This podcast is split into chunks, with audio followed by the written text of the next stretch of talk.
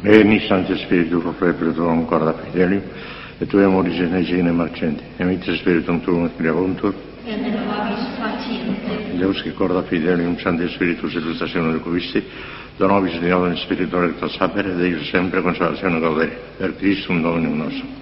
Ave Maria, gratia plena Dominus tecum, benedicta tu in mulieribus, et benedictus fructus ventris tui, Iesus. Santa Maria,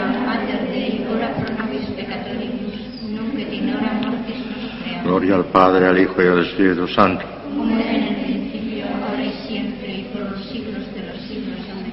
Reina del Santísimo Rosario, Ruega por nosotros. San José, Ruega por nosotros. Santo Padre Domingo, Ruega por nosotros. Santa Catalina de Siena, Ruega por nosotros. Santa Teresa de Jesús. Ruega por nosotros. Bueno, pues como ya he venido anunciando, después de hablar de la primera persona de la Santísima Trinidad, primero desde el punto de vista especulativo, teórico, y después el punto vista práctico, las enseñanzas prácticas, voy a hacer lo mismo ahora con la segunda y haremos pues con la tercera también. A la segunda, que es el Hijo, le voy a dedicar tres, tres conferencias. Hoy les voy a hablar del Verbo Divino tal como está en el seno del Padre, como si no se hubiera encarnado. El Verbo Divino nada más. Mañana el Verbo Divino ya encarnado, Cristo. Y pasado mañana las consecuencias que se desprende de esto, del amor al, al- al Verbo de Dios y del amor a Cristo. Miren, yo reconozco que lo de hoy será una cosa de altísima teología. Haré un gran esfuerzo para ver si me pueden comprender. Las inteligentes puede que me comprendan, puede que algunas no, pero no se preocupen, porque lo que interesa es, que es amar a Dios. Si, en este mundo no lo entiende ni Santo Tomás ni nadie. Pero en fin, hacer un esfuerzo para comprender lo, lo mejor posible las cosas que queremos, eso está muy bien pensado. Y creo que haciendo un gran esfuerzo que voy a hacer esta tarde, pues al menos las más inteligentes me van a seguir. Puede ser que alguna no, pero a que no me siga no tenga preocupación ninguna. Lo interesa es ser santos, no conocer la teología pero también es muy útil la teología. Mire, por cierto, que uno de nuestros grandes teólogos, el padre Marín Solá, pudo definir lo que es la teología con solo dos palabras. En latín, dos palabras. Explicatio fidei. La explicación de la fe. Esa es teología. Hay que partir siempre de la fe, si no, no es teología. Si se parte de otra cosa, aquello será lo que sea. Será filosofía, será sociología, será lo que quieran. Pero si no se parte del dato revelado por Dios, si no se parte de la fe, no hay teología. Y entonces, ¿qué hace el teólogo? Despliega ese dato para ver qué tiene por dentro. Explicatio en latín significa desplegar, desplegar aquel dato revelado para ver qué hay por dentro. Eso es teología. Y si no se despliega un da- dato revelado, no es teología. Será sociología será otra cosa, pero teología no. Pues vamos a desplegar un poquito lo que nos dice la Sagrada Escritura y lo que nos dice la tradición, sobre todo sostenida por el magisterio infalible de la Iglesia, que eso no puede fallar, y veremos a ver después qué es lo que hay dentro. Primero vamos a ver qué es lo que nos dice la fe, qué es lo que nos dice la revelación. Miren, no ya un libro entero, sino toda una biblioteca sería insuficiente para re- responder como es debido al amor que debemos al Verbo de Dios tal como subsiste en el seno del Padre y sobre todo convertido en Cristo al encarnarse por nuestro amor. Es forzoso limitarse a unas someras indicaciones por no permitirnos otra cosa la índole y extensión de nuestras conferencias. Vamos a hacer como una especie de visión panorámica, como si voláramos por encima de un gran una extensión de tierra tremenda, y la vamos a contemplar nada más que en los puntos más sobresalientes, ¿eh? porque si vamos uno por uno, detalle por detalle, no acabaríamos nunca. Pero una visión panorámica del conjunto, a ver si lo logramos. Que ver qué nos dice la Sagrada Escritura sobre el Verbo Divino, tal como está en el seno del Padre. El apóstol San Juan, que es maravilloso, es el gran teólogo del, del Verbo Divino, el apóstol San Juan advierte en el prólogo de su Evangelio que a Dios nadie le ha visto jamás, pero el unigénito del Padre, que está en el seno del Padre, nos lo ha dado a conocer. O sea que a Dios no le ha visto nadie jamás, nunca, pero el unigénito del Padre, al encarnarse, nos lo da a conocer. Dios no es ni hombre ni mujer, lo hemos dicho cien veces, es otra cosa de la que no tenemos la menor idea. Pero cuando quiso manifestarse para que le viésemos con los ojos, se manifestó en forma de hombre. Porque quiso. Hubiera podido manifestarse en forma de mujer, hubiera podido encar- encarnarse en la Virgen. No solamente de la Virgen como ahora, sino en la Virgen. Y en ese caso la Virgen sería mujer y Dios. No hay inconveniente ninguno. Pero de hecho, escogió ser hombre, no sé por qué, pero lo escogió y ahí está Cristo. Pero no vamos ahora a hablar de Cristo hombre, sino del Verbo Divino tal como está en el seno del Padre antes de haberse encarnado. Y después de haberse encarnado. Porque después de haberse encarnado no ha experimentado la más pequeña mutación, en absoluto. Ya lo verán también mañana. Vamos a ver. Como acabamos de ver por la gran revelación de San Juan en el capítulo primero, Jesús de Jesús consistió en darnos a conocer a su Padre Celestial, de quien procede toda paternidad en el cielo y en la tierra. Efesios 3.15. Es Él, Cristo, el único que, que conoce al Padre, junto con aquellos a quienes quiere revelarse. Solamente Él conoce al Padre y aquellos a quienes se lo quiere revelar. Ahí está en Mateo 11.27. Pues a nosotros nos lo ha querido revelar de alguna manera. Por la misericordia de Dios tenemos ciertos conocimientos de estas cosas que muchísima gente, 3.500 millones no lo tiene. Nosotros sí, porque ha creído Dios. Pues vamos a ver. El verbo de Dios en la Sagrada Escritura. A ver qué nos dice la Sagrada Escritura. En el Antiguo Testamento hay unos pasajes eh, magníficos que verán ahora que le vienen al pelo al, verbo de Dios, pero ellos no lo sabían. Hablan de la sabiduría divina y dicen cosas tan magníficas que todo eso se puede aplicar a Cristo, pero ellos no lo sabían, porque no tenían ni idea del misterio trinitario. Aquella sabiduría de la que hablan los proverbios y los ahora que los leeremos los textos, es la sabiduría del, único Dios, la sabiduría infinita que tiene un único Dios. Pero que esa sabiduría fuese otra segunda persona no tenían la menor idea de eso, porque no conocían el misterio trinitario.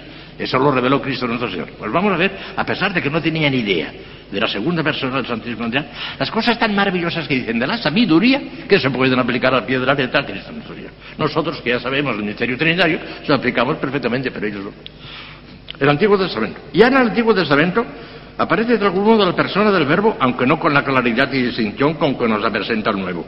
He aquí algunas principales de esas, cosas más hermosas. Verán qué textos nos han. En el libro de Job aparece una sabiduría, sabiduría siempre es con letra mayúscula, ¿eh? no es una sabiduría cualquiera, sabiduría con letra mayúscula. En el libro de Job aparece una sabiduría que preexiste a la creación. Una sabiduría que preexiste la creación no es parece que es una persona divina. No, no. Es la sabiduría del Padre, que tenía el plan de la creación antes de crearla. Ya tenía, ya preexistía en él ¿eh? el plan de la creación. Pero no se les ocurre pensar que ese plan es una segunda persona del Santísimo de no. El profeta Baruch se hace eco de Job y presenta a la sabiduría como algo divino, impalpable pero que desciende hasta los hombres y conversa con ellos. Baruch 3.9. Mire que eso es grande, es casi una alusión al verbo encarnado, clarísimo. La sabiduría de Dios, que pero no sospechaba eso. El conocimiento de Dios nos da el conocimiento y, llega hasta nosotros el conocimiento, pero nada más. En el libro de los Proverbios, ya les he dicho a ustedes que en el Antiguo Testamento pueden leer sin ningún inconveniente y hasta con mucho provecho los cinco libros esos sapienciales que se llaman. La sabiduría, los proverbios, el eclesiástico, el eclesiástico y el cantar de los cantantes. Eso está muy bien. Bueno, pues el libro de la sabiduría, que precisamente se llama así de sabiduría, porque está hablando maravillosamente de la sabiduría, pero primero en los proverbios. En los proverbios, capítulo 8 y 9, en el eclesiástico, capítulo 24, y sobre todo, en el libro de la sabiduría, 7.21 a 11.3, se desarrolla en forma sublime y poética el tema de la sabiduría con letra mayor en su doble aspecto de la sabiduría en Dios y su misión entre el pueblo escogido. En el libro de su nombre, el libro de la sabiduría, se nos muestra la sabiduría como distinta de Dios y sujeto de acciones conscientes. Pero ya vuelvo, a decir eso. Algo distinto a Dios es el pensamiento de Dios. Pero que fuese segunda persona, eso ni idea. Esta sabiduría fue engendrada por Yahvé desde toda la eternidad, al comienzo de sus empresas, antes de sus obras más antiguas. Proverbio 8, 22, 29, Eclesiástico 24, 8. Y existe eternamente, Eclesiástico 24, 9. Ha salido de la boca del Altísimo, Eclesiástico 24, 3. Es el soplo del poder de Dios, una emanación de la gloria del Omnipotente, el resplandor de la luz eterna, el espejo sin mancha de la actividad de Dios y la imagen de su bondad. Sabiduría 7, 25, 26. Convive con Dios Convive con Dios. Ya, ya verán cómo él convive, haciendo una sola señal con él, ¿eh? y se convive. Que no son más que uno como Dios, uno nada más. Convive con Dios, sabiduría 8.3. Se solaza ante la majestad de Dios, Proverbios 8.30, Eclesiásticos 24.2. Y siendo más hermosa que el sol y las estrellas, sabiduría 7.29, el Señor de todas las cosas la ama, sabiduría 8.3 artífice de todas las cosas, es el gran arquitecto, el gran artífice de todas las cosas, Sabiduría 7.22, está con Yahvé como arquitecto, Proverbios 8.30, todo lo sabe, todo lo penetra, todo lo puede, todo lo renueva, Sabiduría 7, 24 y 27, y dispone de todo con suavidad, Sabiduría 8.1, se recrea en el orbe de la tierra, Proverbios 8.31, recorre el cielo, la tierra y el mar. Eclesiástico 24, 5 y 6. Y tiene todas las cosas sometidas a su mando. Eclesiástico 24, 6. Todas estas cosas corresponden perfectamente al verbo encarnado también, pero no, ni, ni, que fuese el verbo divino. Era, todas estas cosas estaban en, el único Dios que ellos conocían. Ahí estaba todo esto. Bueno, San Pablo citará más tarde muchos de estos pasajes, viéndolos completamente verificados en Cristo. Pero San Pablo ya ve a la luz de la, de eternidad y tenía la revelación hecha. Vamos a ver el Nuevo Testamento, ahí está claro ya, aparece ya el verbo divino en el Nuevo Testamento, ahí está la revelación. Y precisamente en el primer capítulo de San Juan, que es de lo más sublime que hay en toda la Sagrada Escritura, al principio era el verbo, y el verbo estaba en Dios, y el verbo era Dios. Ah, mire usted, aquí ya está la revelación clarísima. Era Dios. Escuche. En el prólogo del Evangelio de San Juan aparece el verbo de Dios subsistiendo eternamente en el seno del Padre, en todo igual a Él, Dios como Él, por quien fueron hechas todas las cosas, vida y luz de los hombres, luz verdadera que ilumina a todo hombre que viene del mundo. El Verbo se hizo carne y habitó entre nosotros. Es el unigénico del Padre, lleno de gracia y de verdad, de cuya plenitud hemos recibido todos gracia sobre gracia. Todo está hasta el capítulo primero de San Juan, todo esto que acaba de ver. Juan 1, 1, 18. En el Apocalipsis aparece de nuevo Cristo como Verbo de Dios empapado en sangre. Apocalipsis 19, 13. San Pablo desarrolla una verdadera teología trinitaria, tomando como base el tema de la sabiduría, la persona de Cristo, con términos tomados de los libros sapienciales, de esos que acabo de citar, que él ya le da el sentido auténtico cristiano. Colosenses 1.15, Hebreos 1.2.3. Y canta apasionadamente la sabiduría de Dios contenida y manifestada en el misterio de Cristo. Está absorto en el misterio de Cristo. Primera Corintios 2, Efesios 3.8, Colosenses 2.3, Romanos 11.33, Primera Corintios 1.24. Todo el Nuevo Testamento está bien unido. Ahí está el revelación.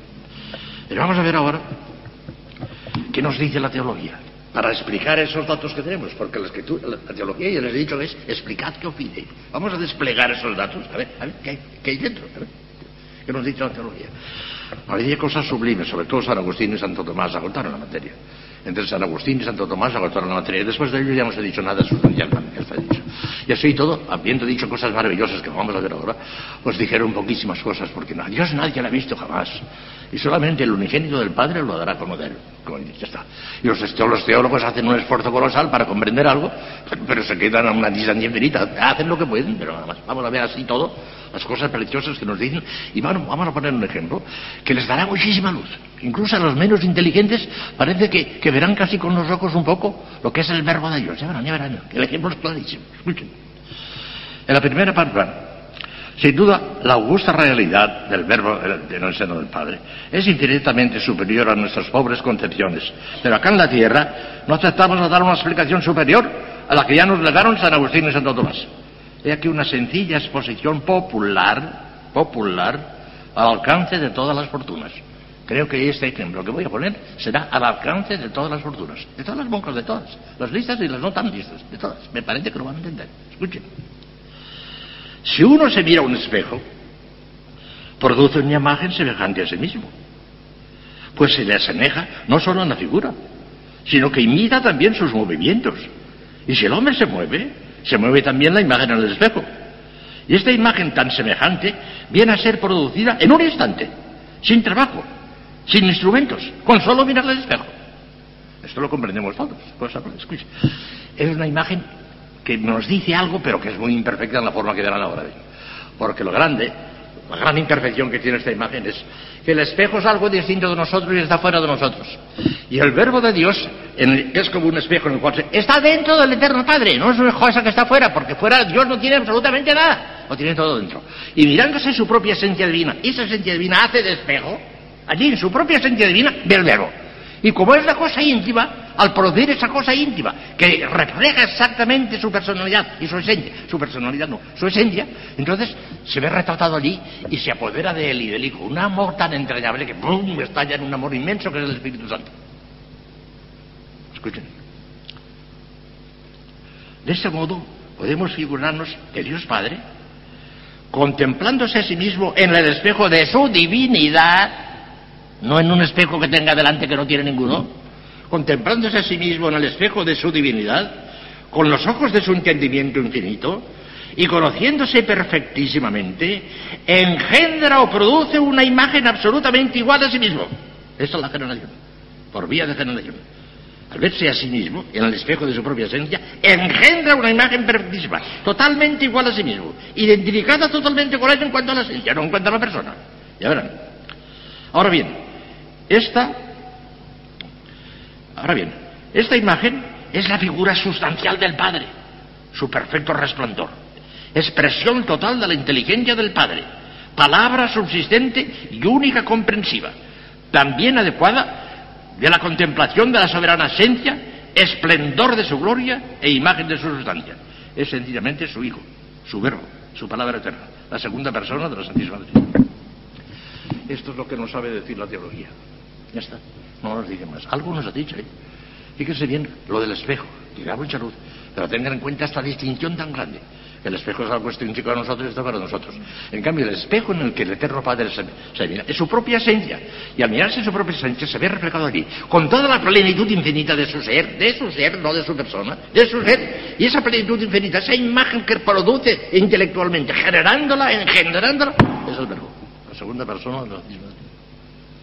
Claro, aquí nos desconcierta cuando nos dicen, es que esa imagen es una persona, ya no una persona porque eso no la podemos entender, ya está. Si nos dijeran, es una imagen perfectísima, es una imagen infinita, eso estaría su botón, pero no, no, es que es la persona, pues ya nos, hecho, ya nos han dicho poco, ya no sabemos nada, ya está. Y por eso, a pesar de todas las teologías, hay que bajar la cabeza y, adorar el misterio, ya está. Yo creo, me parece, vamos, estoy completamente seguro, que ni en el cielo comprenderemos estas cosas, ni en la visión beatífica, ni Cristo hombre las comprende. La inteligencia humana de Cristo hombre es finita, es una criatura, salió de la nada. Y lo finito no puede comprender al infinito. Imposible. Cristo se comprende perfectísimamente a sí mismo como verbo. Eso sí, es la segunda persona de Dios. Pero como hombre, no entiende a Dios. Cristo, calcula usted la Virgen y nosotros, nada, nosotros nada, querida, nada, nada. Tenemos que adorar en silencio sin entender nada. Pero esos son los datos que nos proporciona la fe. Esta generación es tan perfecta que agota en absoluto la infinita fecundidad del Padre. Esto es maravilloso. Dios no puede tener otro hijo. Es imposible. Porque ese primero agota de tal manera su fecundidad que no queda nada ya. Ya no puede hacer más. No puede tener un segundo hijo. Puede tener millones de millones de hijos adoptivos, que somos nosotros, eso sí. Pero hijo natural, imposible de todo punto. No puede tener más que uno. ¿Por qué? Porque ese único agota totalmente la fecundidad de Dios. El poder fecundante de Dios no tiene más. Porque Él lo lanza infinitamente con toda su potencia. Pero lo siguiente, tener más que un hijo. Dos imposible. Me parece que eso lo habrán podido comprender un poquito, ¿verdad? Agota la posibilidad de generar otro hijo imposible. Dios, dice Bosuet, Bosuet ya saben ustedes que es un hombre extraordinario. Eh, era un obispo francés, obispo de Mox.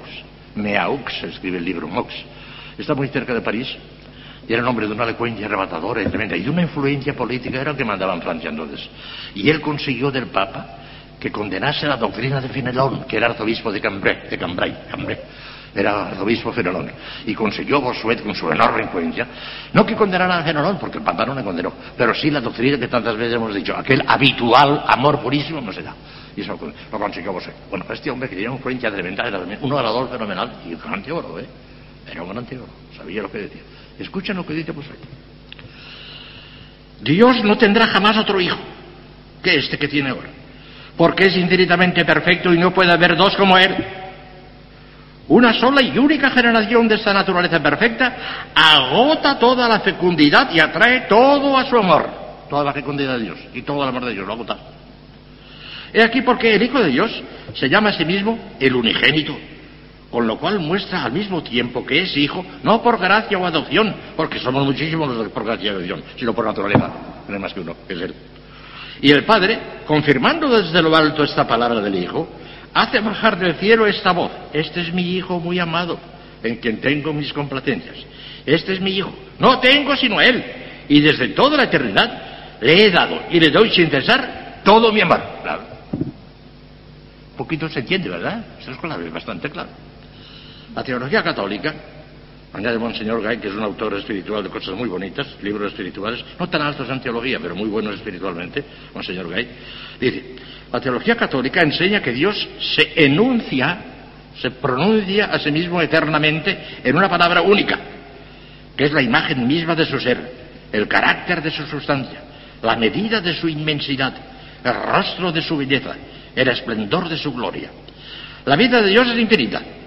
Millones y millones de palabras pronunciadas por millones y millones de criaturas que disertaron acerca de Él sabiamente durante millones y millones de siglos, no podrían jamás expresar esta, porque todos esos millones de siglos, todos esos millones de criaturas son seres finitos. Y el infinito no resulta de la suma de los finitos, no, no, no, no es otra cosa, está en otro plano.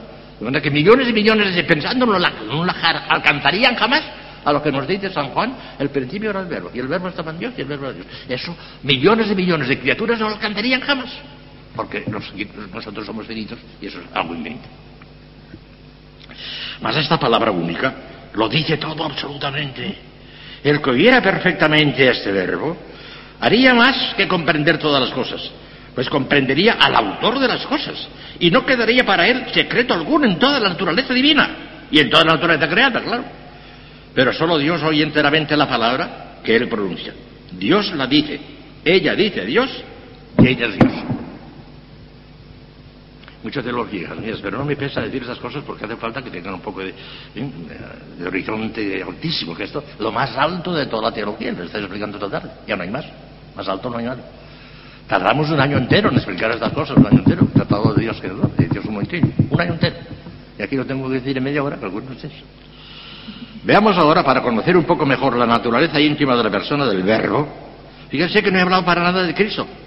El verbo tal como está en el seno del Padre cuáles son los nombres que le corresponden propiamente y cuáles los que se le adjudican por adopción. Lo mismo que hicimos con el Padre. El Padre tiene algunos nombres que son propios de él y que no lo tienen los demás. Por ejemplo, el nombre del Padre o tiene él solo. El Hijo no es Padre y el Espíritu Santo tampoco es Padre. Pero hay otros, creador, todo, aquello que decimos omnipotente. Bueno, todo eso se le apropia al Padre porque parece que es el que crea, pero los tres son creadores y los tres son omnipotentes. Son nombres apropiados. Pues vamos a ver, ¿cuáles son los nombres propios del verbo? Que los tiene él y nada más que él y los apropiados que se le pueden añadir, pero, pero que son comunes a todos los seres pensantes. Bueno, pues vamos primero a los nombres propios. ¿Cuál sería el primero y más proveedor? A ver si quieren un poco de instinto. ¿El nombre más propio del verbo encarnado cuál sería? Hijo. Aceptado. claro. Solamente él es hijo. No es el Padre ni el Espíritu Santo. Solamente es hijo. Es un nombre propísimo de él. ¿Qué otro nombre? Bueno, pero eso es una, característica del, del Bien, sí, también, también se puede decir. Bueno, pero según como entiende sabiduría, cámbiame la palabra sabiduría por otra equivalente y casi, casi, casi acerdo ya. Verbo, está cerdo. el verbo de Dios es Cristo y es, la segunda persona de la Santísima y nada más. Es, es, solamente es verbo. El Espíritu Santo no es palabra. El Padre tampoco es palabra. Ha engendrado la palabra, que es el verbo. Pero el Padre no es palabra. Y el Espíritu Santo tampoco. La única palabra, el único verbo. Pero fíjese bien, no es lo mismo palabra que verbo. ¿eh? Hay que hacer una distinción. Porque el verbo es algo mental. Es una idea que tenemos dentro del entendimiento. Eso es el verbo. Y la palabra es la manifestación externa de esa idea que estamos, que estamos teniendo dentro. Por consiguiente, es algo distinto, es la manifestación externa. De manera que en este sentido podríamos decir que el verbo es el verbo mental de Dios, está solamente en la mente de Dios. Pero el verbo, en cuanto se manifiesta, se, se, conforma en palabra. ¿Eh? Porque Cristo nos, viene a comunicar aquello que es. Una cosa es la palabra ya comunicada y otra cosa es el verbo cuando está dentro de la inteligencia nada más. ¿eh? ¿Ven la diferencia? No es lo mismo verbo que palabra. Verbo está dentro del entendimiento. Palabra es la manifestación de ese verbo, que la manifiesta Cristo. Y por eso verán ustedes en los libros muchas veces que se llama que eso la palabra, la palabra se hizo hombre, la palabra se hizo hombre. Hasta cierto punto, ¿eh? sería más exacto, el verbo se hizo hombre. Eso que están diciendo ustedes, yo se lo, eh, se lo recomendé y veo todavía que lo están haciendo. En el Ángelus lo dicen, la palabra se hizo carne, no sé qué. El verbo de Dios se hizo hombre. Eso no es exacto. Lo están diciendo ustedes muy bien porque yo se lo indiqué hace 5 o 6 años y veo que lo están haciendo muy bien también. Y no solo ustedes, en Atocha, por ejemplo, también decimos el verbo se hizo hombre y no la palabra se hizo carne, que es una cosa que es muy, muy, muy distinta en el sentido de que no solamente se hizo carne, sino hombre. La carne es carne, pero el hombre es entendimiento, voluntad y carne. Ah, es, todo, es mucha más. No hay que tener en cuenta que no es lo mismo carne que, que ellos. ¿no? Es que ellos, los hebreos, llamaban carne a eso, al hombre. ¿eh? Pero si hablamos con propiedad, la carne está en la carnicería. Es otra cosa distinta. El hombre es muy distinto de carne. ¿Verdad que? ¿Bien la diferencia? Claro. Así es que sigan diciendo, el verbo de Dios se hizo hombre. Pero eso es lo sabe. que nombres propios del leo. Hijo. Verbo, porque procede del Padre a manera de idea o verbo mental. Este nombre, según Santo Tomás, designa a la segunda persona de manera más perfecta todavía que hijo. ¿Por qué hijo? Él es el hijo natural, pero hay muchos, hay muchos adoptivos. En cambio, verbo, él solo, y no hay ningún adoptivo. De manera que es más propio todavía, verbo que hijo, ¿eh? O sea, los dos son propias, propísimas. Pero más verbo porque es único, que no hijo, que además de hijo natural hay muchísimos hijos adoptivos. Es una palabra que se, se puede extender muchísimo. Por eso Santo Tomás, que se fija siempre hasta el último detalle, dice, es más propio llamar a la segunda persona verbo que llamarle hijo, aunque las dos cosas son verdad. Con la palabra verbo se significa no solo la relación al Padre, sino también a todo lo que fue hecho por el verbo, con su poder operativo, o sea, la creación universal entera. El verbo expresa no solamente al Padre, sino también a todas las criaturas, Dios mío. Todo cuanto existe está en esa idea. Dios no tiene más que una sola idea.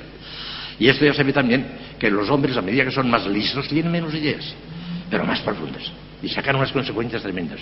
La gente pobre no sabe más que aquella cosa que ha visto y demás. Ya tiene... el, inteligente, el sabio, cada vez tiene menos ideas, pero ve las más fundamentales con tanta claridad que saca inmediatamente las consecuencias. Bueno, pues esto elevado al infinito. Dios no tiene más que una sola idea. ¡Una! No tiene dos ideas, una, pero es el verbo. Y con ese verbo lo agota toda la cognoscibilidad posible. No solamente en el seno mismo de Dios, sino a través de toda la creación. Dios conoce hasta el último detalle la ingeniería, la arquitectura, la medicina, todo cuanto hay, pero hasta el último detalle, el verbo, en una segunda. Cuando veamos el verbo, no, no, no, quedaremos deslumbrados. O veremos con los ojos del alma mucho mejor que con los del cuerpo. Los del cuerpo no nos van a dar nadie fuera.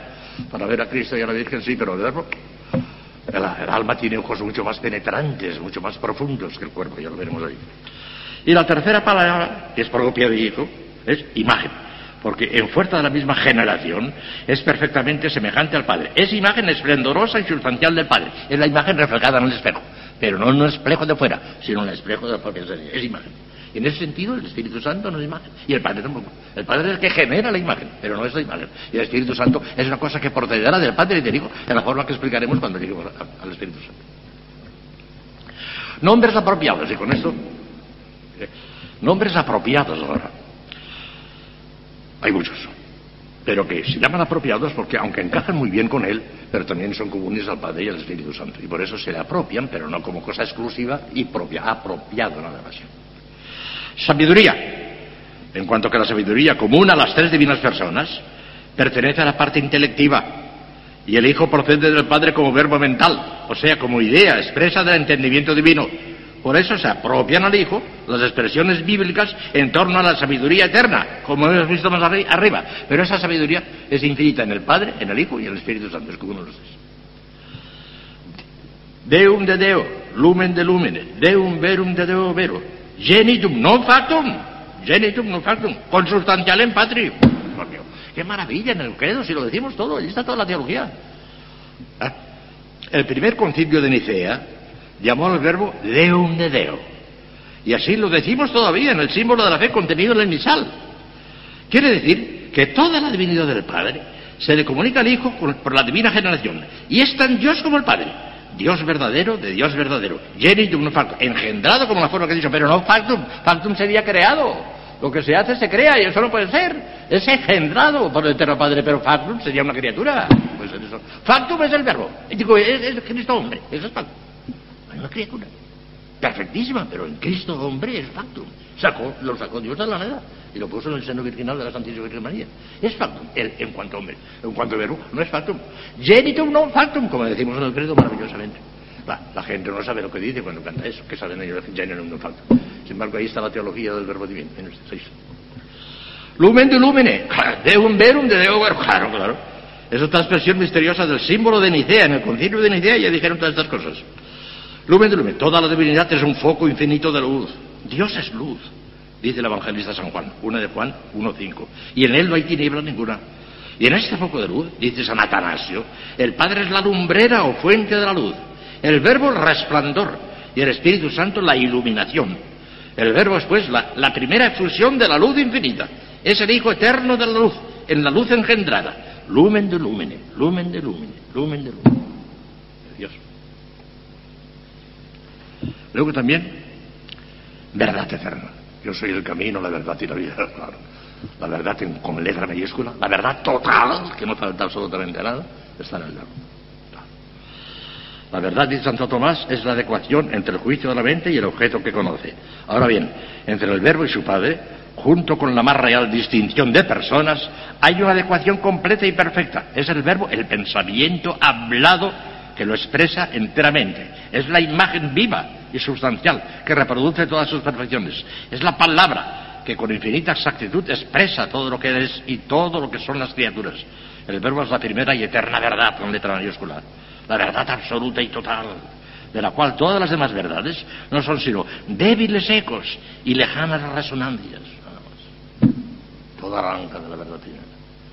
Pero que la importancia que tiene también nuestro lema, el primer día les hablé de eso cuando hablamos de las cosas. Veritas, qué importancia enorme eso. No es una palabrita cualquiera, ¿no? Ya les, dije que el día la, sustancia tan grande que tiene. Bueno, después de explicar por, apropiación un montón de, otras palabras que se le pueden apropiar muy bien. Belleza, esplendor, hermosura infinita. La Sagrada Escritura y la tradición cristiana designan al verbo con estos nombres. Es porque la belleza es el resplandor de la verdad, de la bondad, del orden. Y el verbo es el resplandor infinito de la verdad, bondad y vida del Padre. Es la armonía viviente y sustancial de todas sus perfecciones. Todos estos nombres, tanto propios como apropiados, con que la Sagrada Escritura y la tradición cristiana designan al Verbo de Dios tal como está en el seno del Padre, deben excitar en nosotros, primera consecuencia práctica que les dejo hoy, deben excitar en nosotros, en nuestras almas, los sentimientos más ardientes de devoción y amor a la segunda persona de la Santísima Trinidad, que por nosotros los hombres y por nuestra salvación descendió de los cielos, se encarnó en las entrañas purísimas de la Virgen María, por obra y gracia del Espíritu Santo y nos redimió con su sangre preciosa. Para que vean lo que tenemos. Pero ya verán mañana, cuando les hable del verbo encarnado, porque hemos hablado del verbo tal como está ahí arriba, en el seno del Padre. Y allí iremos a, parar todos, ¿eh? A parar, y iremos todos a parar al seno del Padre, todos. Ya verán. Nos identificaremos con ese misterio trinitario. Yo, es, a mí me, yo, me, vuelvo loco cuando pienso esas cosas. ¿eh? Y cuando pienso que además será eterno, pero será posible eso. Pues sí, sí, será posible. Dentro de poquísimo tiempo, ¿eh? De poquísimo tiempo. Incluso para ustedes que son mucho más jóvenes que yo. Poquísimo tiempo. Estaremos hundidos en el seno del Padre. Con el verbo al lado. Bueno, pues mañana hablaremos de eso. Eso no, hijas mías. La fe, si la viviéramos intensamente, nos volvería locos, locos de amor y de entusiasmo. Estaríamos saltando de día y de noche, brincando, dando gracias a Dios por este don tan inefable de la fe que tantísimos millones de millones no lo tienen pobrecitos. Pero el Señor suplirá por otro lado. Y suple de manera tremenda, por ejemplo, los niños pequeños. Por eso yo soy tan partidario, y me, gustan tanto los niñitos negros. Todos los niños, antes de llegar al uso de la razón, absolutamente todos los niños del mundo, antes de llegar a la razón, van al cielo. Absolutamente todos. Porque ya les expliqué de qué manera. Cristo dice, si no sois bautizados no podréis ir al cielo. Claro que no el bautismo es necesario. Pero también sabemos que Cristo tiene eso que se llama en teología la potestad de excelencia, lo cual quiere decir que puede comunicar el bautismo sin necesidad del rito sacramental. No necesita coger agua y echarse a la cabecita del niño. Basta con que ya quedas bautizado porque me da la gana, ya está, quedas bautizado. Y como es el Redentor universal, lo dice a todos los niños del mundo, los bautiza Él y por consiguiente van todos al cielo. Todos los angelitos negros, todos van al cielo aunque sus padres no estén bautizados ni, ni, sepan que existe Cristo. Se llevarán un checo, pero ¿esto qué es? ¿Y, se encontrarán en el cielo? sin saber por qué. Qué maravilla, qué maravilla. Vamos a darle gracias al Señor, porque nos ha dado el don de la fe, y vamos a pedirle que cada vez la intensifique más, más, más, más, y tengamos una fe hasta el punto de que lleguemos a eso que llaman la Sagrada Escritura. El justo dice, no tiene fe, sino que vive de fe. La, fe es la vida suya. Vivir de fe, es ser santo. Y a eso tenemos que aspirar, Dios míos. Hemos de pedírselo con toda nuestra alma, Dios nuestro Señor. Ya que nos ha regalado la fe, que la vivamos en toda su intensidad hasta llegar a ser santos, vivir de fe, como si estuviéramos ya en el cielo. Te damos gracias, Señor, por estos beneficios que hemos recibido de tu inmensa generosidad. Amén.